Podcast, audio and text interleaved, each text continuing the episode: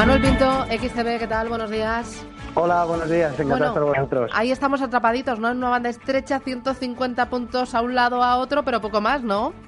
Totalmente, la verdad que llevamos desde el pasado mes de marzo en una, haciendo una cuña, en una, figura técnica, en la cual actualmente, bueno, pues sí que es verdad que estamos en la parte alta de esto dentro de esta cuña y que yo sí que creo que la ruptura al alza de los 10.300 puntos nos dejaría camino libre todavía para llegar incluso a los 10.500. Pero como tú bien dices, estamos actualmente entre esos 100, 150 puntos y de momento a la espera también a nivel político de una solución o una estabilidad y de mañana del Banco Central Europeo. Eh, a la espera del Banco Central Europeo vamos a repasar los valores, los que van a ir planteando nuestros oyentes a través del número directo 915331851. Anímese, ¿eh? anímese ya y llámenos. o a través del WhatsApp, Rubén. Es el 609-224-716, 609-224-716. Hay un correo electrónico también, consultoriocapital arroba intereconomía.com. Eh, ¿Tenemos las primeras pues consultas? Pues vamos eh, con ello. Empezamos eh, con eh, dice, no, esta es la de ayer esta consulta. Dice Juan Miguel desde Valdemoro. Quisiera conocer soportes y resistencias de AXA y cómo va el técnico el recorrido de esta gran acción.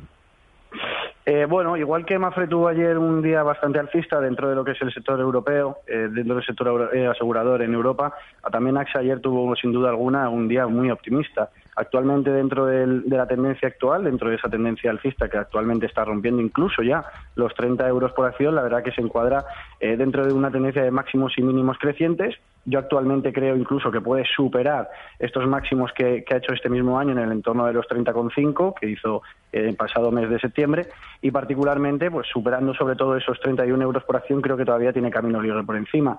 Eh, como nivel de soporte me pondría un nivel cercano a los 28 euros por acción, pero particularmente es una de las cotizaciones que a nivel de Europa más nos gusta sin duda alguna. Eh, más consulta, Rubén. Pues vámonos a la Bolsa Española. Daniel de Madrid, estoy en prisa a 2,81 y no sé qué hacer, si poner stop o esperar. No sé si el stop hay que ponerlo siempre o no. Bueno, es buena pregunta, ¿no? Siempre, la verdad que cuando vemos las acciones caer, cuando tenemos una serie de una cartera en la cual, eh, pues por ejemplo, desde mediados de, este año, ¿no? Y hemos ido viendo caídas de forma consistente, siempre nos molesta, ¿no? Decimos, vaya, tenemos que poner aquí el stock con pérdidas cuando el mercado ha ido subiendo a lo largo de todo el año justo ahora. Al final aguantamos esas posiciones y en algunas nos, nos podemos quedar trabados, ¿no? Por ejemplo, ha ocurrido eh, sin ir más lejos este mismo año con, Banco Popular.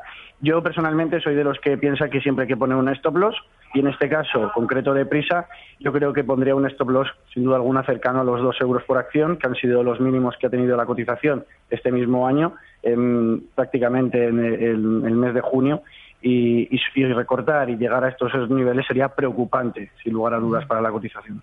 Muy bien, eh, vamos con eh, desde Bilbao. Isabel, ¿qué tal? Buenos días. Hola, buenos días. dígame. Pues mire, yo quería preguntar que tengo un dinero y quería preguntarle a ver si sería momento de entrar bien en Nvidia o ASML Holding que ya tengo con ganancias o Johnson Johnson o, o que me dé otra otra referencia de lo que podría hacer. Muy bien, gracias, muy amable, muy interesante. muy amable, gracias. A ver qué dices, Manuel. Eh, Nvidia, en primer lugar, llegando a cotizar cercano a esos dos, a los 200 eh, dólares por acción, mantiene una tendencia alcista eh, impresionante, ha seguido manteniendo y superando récords históricos, actualmente rondando ya esos 200 euros por acción. Es típica acción que si pensamos no va a seguir subiendo, no va a seguir subiendo, ya llegamos tarde, llegamos tarde y al final, pues desde este año prácticamente ha subido un 100%, una revalorización, una compañía que ya mantenía eh, una revalorización importante durante el año 2016 a 2017 y que estaba cotizando en 100 y ha seguido evolucionando positivamente. O sea que yo particularmente viendo una cotización eh, de este calibre y viendo esa tendencia, no soy quien para pensar que va a empezar a recortar. Otra cosa es que podamos ver la cara o no a nivel de fundamentales o, a otros niveles, pero particularmente eh, muy buen recorrido de Nvidia y me parece una buena acción para poder entrar. En cuanto a Johnson Johnson, también muy parecido, aunque con una menor medida, una menor eh, subida, ¿no? Tan vertiginosa, pero también mantiene una tendencia alcista eh, muy buena que consideramos óptima para el valor y en esos 141 euros por eh, dólares por acción es un buen valor. Ahora bien, yo creo que aquí habría a lo mejor alguna duda entre meternos en valores americanos, meternos en valores europeos, meternos en España. Es un poco actualmente lo que más nos preguntan aquí en XTV también clientes, que, hasta dónde puede llegar Estados Unidos, si es mejor ahora con una posible apreciación del dólar meternos en Alemania, si es mejor ahora aprovechar el momento de los 10.200, 10.150 del IBEX 35 y poder recuperar terreno perdido a lo largo del año. Eso ya es otro debate. Pero mm. las cotizaciones, muy bien. Muy bien. Eh, vamos con el siguiente de los oyentes, 915331851, a través del WhatsApp. Juan de Madrid eh, dice que opina el analista de Codere y había otra consulta también que si le podíamos dar soportes y resistencias de Codere. ¿Codere? Vale, perfecto. Pues en cuanto a Codere, mantiene tendencia bajista eh, peligrosa también desde el pasado mes de marzo. Está actualmente llegando a los mínimos que también realizó a lo largo del año pasado y cercano prácticamente a los mínimos históricos en los 0,30. Viendo la cotización actual y viendo cómo se mantiene, sobre todo con la inquietud de espiral bajista desde el año 2015, yo me saldría lo antes posible de Codere, la verdad. O sea, yo creo que actualmente el siguiente camino o el siguiente recorte que va a hacer ya son el 0,30, que ha sido sus mínimos históricos. Así que, por lo tanto, yo actualmente en una compañía con esta tendencia, yo me saldría el valor. Muy bien. Eh, vamos eh, desde Agustín. Agustín, ¿verdad? Sí, Agustín, buenos días. Buenos días. Dígame. Eh, tengo compradas acciones OHL hace muchos años, por lo cual muy caras a ver qué opina de la compañía en el futuro, vamos, y, y también es así, la tengo también compradas muy caras, también muy antiguas. Muy bien, pues le contamos, gracias. Gracias a ustedes, gracias. ¿Qué dices? Bueno, OHL desde el largo plazo, como bien nos decía, está incluso a los a 20 euros por acción hace apenas tres años, eh, tres años y algo. Y la verdad que en las últimas eh, semanas ha tenido, la semana pasada creo que rondó una eh, revalorización aproximadamente de un 60, un 65%. Eh, no es una de mis cotizaciones favoritas, pero es verdad que, mm, que le quiten el bailado ¿no? a cualquier inversor de, de OHL la última semana la deuda sigue siendo alta, a pesar de que está llevando a cabo distintos movimientos para poder solucionar este aspecto.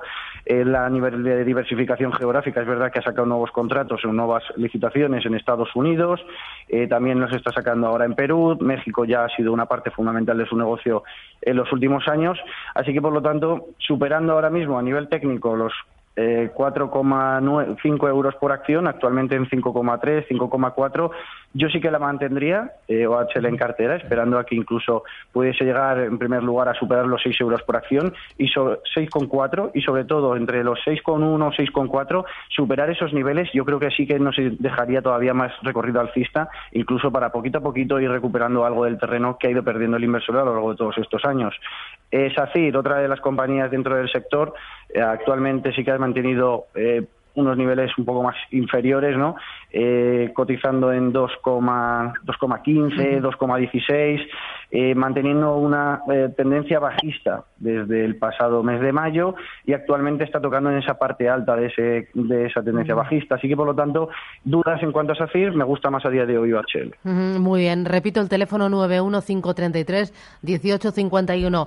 Eh, del WhatsApp no nos manda ningún audio y a mí me gusta escucharles. Mucho texto. 609-224-716. Consultas de audio ahí también por el WhatsApp. junto, Manuel, dos preguntas y las eh, unificamos, porque una pide valores en corto y otro eh, para medio plazo. Pregunta un oyente si podría el analista recomendar un par de valores para abrir cortos, y hay otra consulta que dice si podríamos decirle tres valores que tengan potencial de revalorización para el medio plazo. ¿Qué te gusta en uno y en otro caso?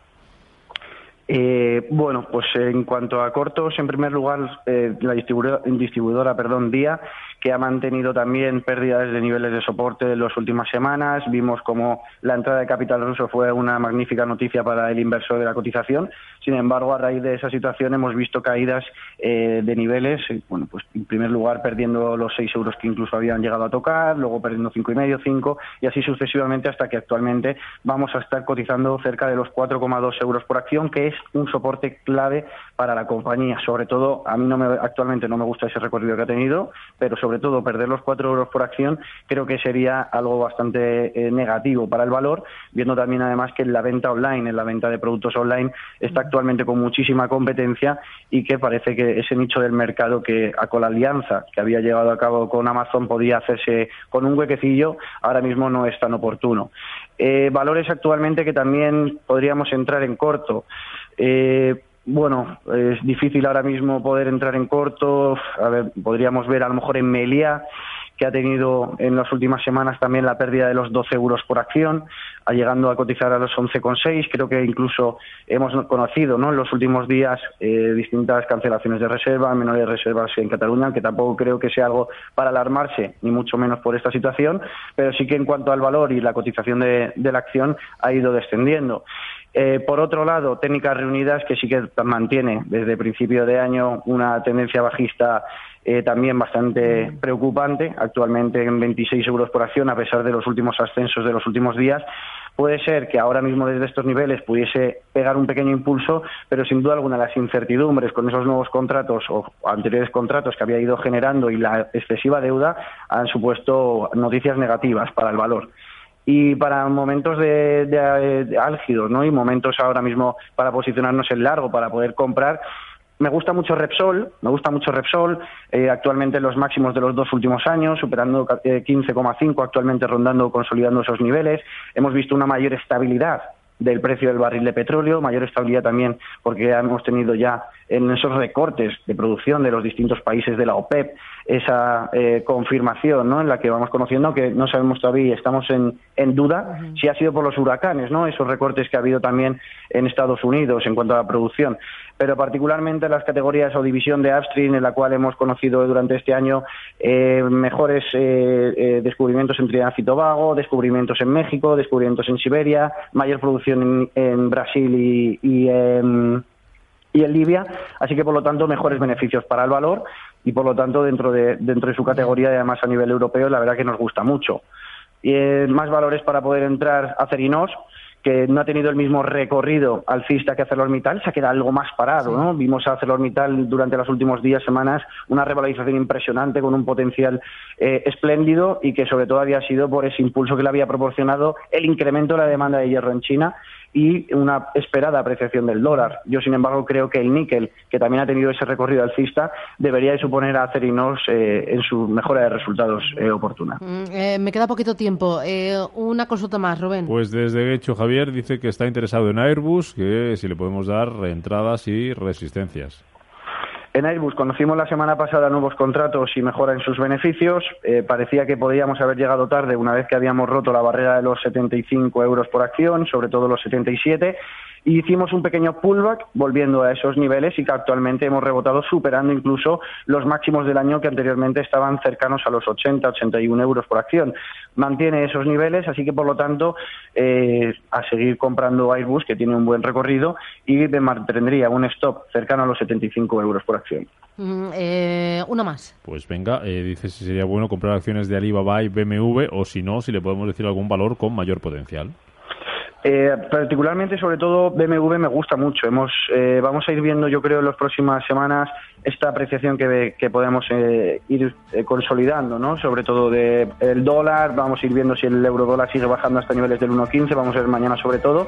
Pero el sector automovilístico, hemos conocido buenas noticias hoy de Renault y yo creo que entre esta situación de esa apreciación del, del dólar, compañías alemanas como BMW deberían de favorecerse. Así que, por lo tanto, BMW tiene bastante potencial. Bueno, ¿qué hacemos paradita? Boletín informativo nuestros compañeros con Rafa Jiménez a la cabeza. Les van a contar la última hora y después regresamos. Más consultorio, Bolsa Española.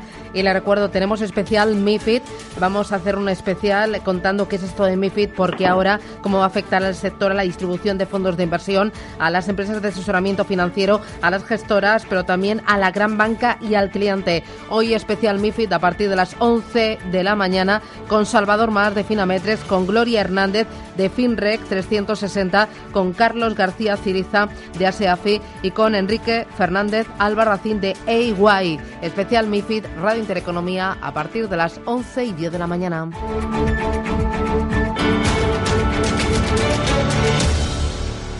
Capital Intereconomía El consultorio. Con Manuel Pinto, analista de XTV, este espacio de consultas. Manuel, sigues ahí, ¿verdad? Seguimos aquí, como siempre. Bueno, oye, has visto qué, qué prolongación del verano tenemos. Hoy se van a alcanzar los 25 grados en Madrid. Esto es una barbaridad sorprendente, ¿no? Ya parece que no tenemos otoño y vamos a pasar directamente al invierno, igual. Eh, oye, una cosa, a lo mejor lo que te voy a preguntar no tiene mucho sentido, pero supongo que eh, aquel que nos estará escuchando estará pensando, el precio de la luz se dispara, puede que todavía crezca más en las próximas semanas debido a la sequía, y bueno, si llega el frío, si llega, si llega, por el aumento de la demanda, eh, ¿esto tiene algún efecto directo en las eléctricas cotizadas en bolsa?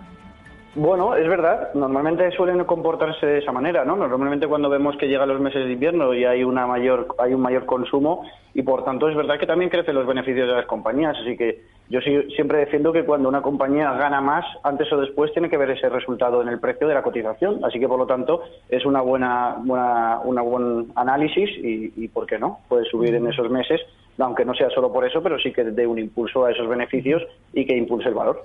¿A ti te gustan las empresas eh, eléctricas, las de concesión de autopistas, como títulos defensivos para, para colocar los ahorros? Eh, bueno, yo no soy tanto de lo que es eh, valores defensivos o no valores defensivos, sino más creer en los momentos y, el operar en distintas compañías por algún análisis, ¿no? Ahora mismo yo creo que, que, meternos en algún valor eléctrico, algún valor eh, defensivo únicamente por una inestabilidad o una situación de inestabilidad, eh, yo preferiría a lo mejor no meterme incluso dentro de renta variable o, por ejemplo, preferiría irme a Alemania que acaban de sacar los resultados también en este sentido ahora mismo de, distintos datos macro, de expectativas empresariales, de índice IFO y demás, y han sido todavía mejores incluso de las, de las esperadas. Así que, por lo tanto, yo soy actualmente un fiel defensor de que la economía va muy bien, de que el PIB va muy bien, de que el crecimiento económico va muy bien, de que en general las bolsas tienen que ir bien. Estamos teniendo esa incertidumbre en España pero al final tardamos lo mismo en comprar BMW, que nos preguntaba antes un oyente, que en comprar mm. eh, Banco Santander, por poner un ejemplo. Así que, por lo tanto, yo en eléctricas actualmente eh, veo menos potencial, veo más potencial ahora mismo en Alemania y en otras compañías que hemos hablado antes, por ejemplo, Repsol o Acerinos, incluso Banco Santander creo que actualmente puede estar en un gran momento de compra. Muy bien, eh, vamos a ir con más oyentes. Tenemos un audio que nos llega a través del WhatsApp. Hola, buenos días. Soy José desde Galicia y quería que me comentara algo sobre Acciona que hoy está subiendo, y más sobre lingotes especiales. A ver en cuanto. Ahora está en 15 euros, a ver si llegaría a 24. Gracias y buenos días. Gracias. No hace falta que, hubiera dicho que era de Galicia, ¿eh? se le notaba un acentazo tremendo, ¿eh? bárbaro. a ver, Manuel, ¿qué dices?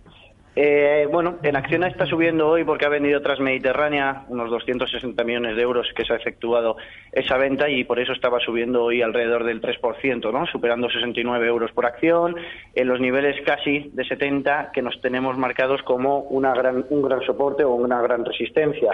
Así que, por lo tanto, eh, en Acciona particularmente podríamos ver en un impulso que superar los 70 euros nos dé algo de estabilidad, que no la hemos tenido a lo largo del año y que por tanto poquito a poquito vayamos intentando recuperar niveles hasta llegar a los 80 euros por acción, aunque yo soy de los que piensa que, por ejemplo, tener acciones de compañías como ACS actualmente sería bastante mejor. Muy bien, vamos con Carlos. Carlos, buenos días. Hola, buenos días. ¿De dónde llama usted? De Madrid. De Madrid, a ver, dígame. Eh, quería comentar a la vista si el soporte que está teniendo los mínimos intradía de los últimos días ya está descontado todo el tema catalán y si sería buen momento para entrar en esos mínimos intradía para, por ejemplo, en, en Sabadell y en BBV. Fantástico. Gracias. muy amable. ¿Qué dices? Eh, yo soy optimista con la renta variable española. Yo creo que actualmente los 10.200, 10.150 actuales Personalmente creo que es un magnífico precio. Eh, vimos en mayo que estábamos en los 11, en 11.000 puntos y pensábamos, no, cuando vuelva a caer a 10.100, 10.200, vuelvo a entrar seguro, ¿no? Porque es un, va a ser un precio genial. Ahora mismo estamos en esos niveles. Es verdad que, claro, tenemos esa situación de inestabilidad, sobre todo de dudas. Europa y el mundo al final nos ve con algo de dudas. Los grandes fondos de inversión no saben todavía si decantarse o no por esta situación que ocurre en España, pero yo personalmente creo que al fin y al cabo va a darse una situación de estabilidad y eh, por lo tanto vamos a intentar poquito a poquito coger terreno al resto de mercados que han ido subiendo y superando sus máximos históricos incluso, algunos de ellos, y yo creo que va a ser un gran momento para la bolsa española. En cuanto a bancos, que nos pregunta un poco también, eh, nos preguntaba Sabadell, nos preguntaba BBVA, ayer fueron datos magníficos desde mi punto de vista los de CaixaBank. A pesar de ello, creo que sobre todo empezaremos a notar esa incertidumbre o esa inestabilidad en los próximos, en el próximo trimestre, porque sobre todo si ha habido una fuga de capitales o no, que es parece que sí, aunque no tengo los datos, en cuanto a las cuentas de, Banco Sabadell y de CaixaBank empezarán a notar esos recortes en comisiones, esos recortes en beneficios en sus cuentas a partir del próximo trimestre. Y el mercado que va descontando todo, yo creo que actualmente estaría con dudas dentro de estos dos valores. Sin embargo, si ha habido esa fuga de capitales, yo personalmente, si tuviese bastante capital en CaixaBank Sabadell, pensaría dónde meterlo y diría, oye, pues vamos a un banco que sea enorme, como pueda ser, por ejemplo, Banco Santander, también BBVA, y diría, oye, pues si Banco Santander actualmente eh, eh, España es el tercer nicho de mercado para, las, para su cuenta de resultados, porque Brasil y Gran Bretaña también tienen gran relevancia, pues a lo mejor si hay una inestabilidad en España no le importa tanto a lo que es el devenir del banco. Así que por lo tanto yo creo que van a ser grandes beneficiadas sobre todo Banco Santander eh, y después BBVA y a lo mejor estaría con dudas en cuanto a Sabadell y, y, CaixaBank para las próximas semanas o los próximos meses. Muy bien, eh, vamos con la última era desde Zaragoza. Javier, buenos días. Buenos días, Susana. ¿Qué, quieres que te diga yo? Si eres la reina, vamos de... Bueno, de mi casa, la reina de mi casa cuando me dejan, ¿eh? Solo cuando me dejan. Yo cuando dice usted nombres propios y saca, eso es lo que nos hace falta, eso. Ah, vale, pues ahora se lo preguntamos a Manuel. Quería ser corto, pero es que no puedo hablando con usted. Y, vamos, lo voy a dejar eso, porque vamos, eh, nombres propios y le saca al señor Pinto todo lo que puede. Bueno, bueno. a ver, Gestan, ¿qué es lo que ha pasado con Gestan hoy? Que tengo yo a 5.50 y perdía bastante. Y, y, y Ferrovial, y esas parece que dice como que no, ya le estoy oyendo de Santander y todo. Pero, a ver, alguna de esas que le parece. Estaba yo cieguico con, con, con, a ver, con esa que que... ¿Con cuál? Ay, ya, ya la he perdido, si es que nos veíamos. Técnicas reunidas. Ah, vale, vale, vale. Por hablar todo en cinco minutos, vamos. Vale. Que dice como para abajo, y estoy enamorada yo de, de ella, ah. para comprar. Bueno, ayer muchísimas gracias, o Sea, ¿Usted es de los que se enamora de las acciones? Es que es la, niña bonita técnicas, ¿eh? bueno, bueno, adiós, ¿eh? Gracias, muy amable. A mí ya me ha alegrado el día. Yo con esto ya eh, he hecho el día. A ver, rápido, Manuel, que, que nos vamos. Eh, era eh, Gestam, eh, Ferrovial, Técnicas Reunidas, lo que quieras. subiendo un 4%. sí, Gestam subiendo más de un 4, un 5 casi prácticamente ahora. mejores beneficios de los estimados que, ha sacado, un beneficio atribuido de 150 millones hasta el mes de septiembre, así que muy bien, mejores recomendaciones de distintas casas de análisis y superando a nivel técnico 5,5, que está actualmente, creo que es una compra bastante oportuna. Así que por lo tanto Gestam sería una de las cotizaciones que sin duda alguna del mercado continuo a nivel técnico eh, tiene un mayor potencial y yo creo que incluso mantendría la cotización porque creo que incluso puede llegar hasta los 6 euros por acción. Así que particularmente muy buena cotización la de Gesta. Y rápido que no tengo tiempo, nos vamos Manuel el próximo día más. Eh, Manuel Pinto XTV, que ha sido un placer como siempre, se ha pasado rápido. Pues nada, un placer, gracias, cuídate. igualmente. Adiós, hasta, la semana que viene.